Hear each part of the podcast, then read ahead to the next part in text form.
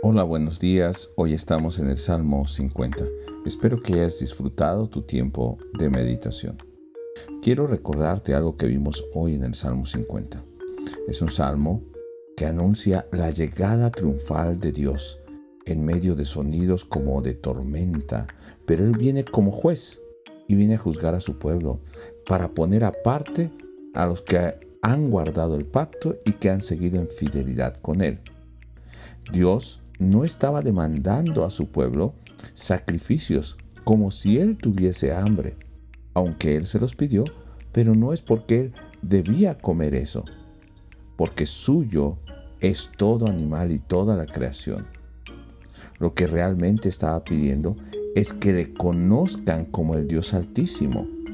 Estos sacrificios quiere que cumplan sus promesas, que acudan a Él cuando estén en problemas y le llamen para que entonces Él los salve y ellos le alaben porque Dios les ha respondido.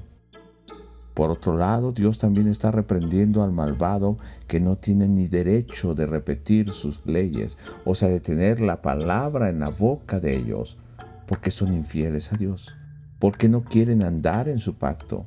Están siempre dispuestos a hablar el mal y se gozan aún con los ladrones y los felicitan.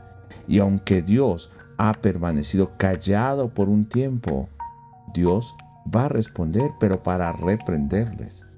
Pero aún así, Dios les está dando una esperanza, una oportunidad, que si en verdad quieren honrarle, deben corregir sus vidas y Él les salvará.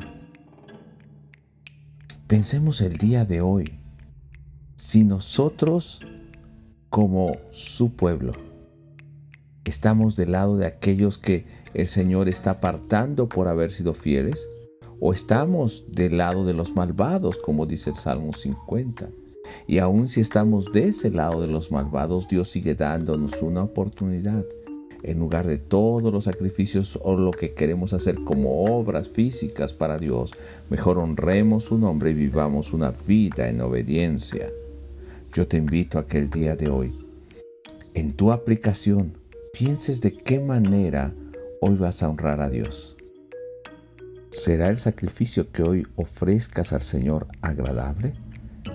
Que realmente sea tu vida que está doblegándose para vivir en obediencia. Dios te bendiga y nos escuchamos el día de mañana.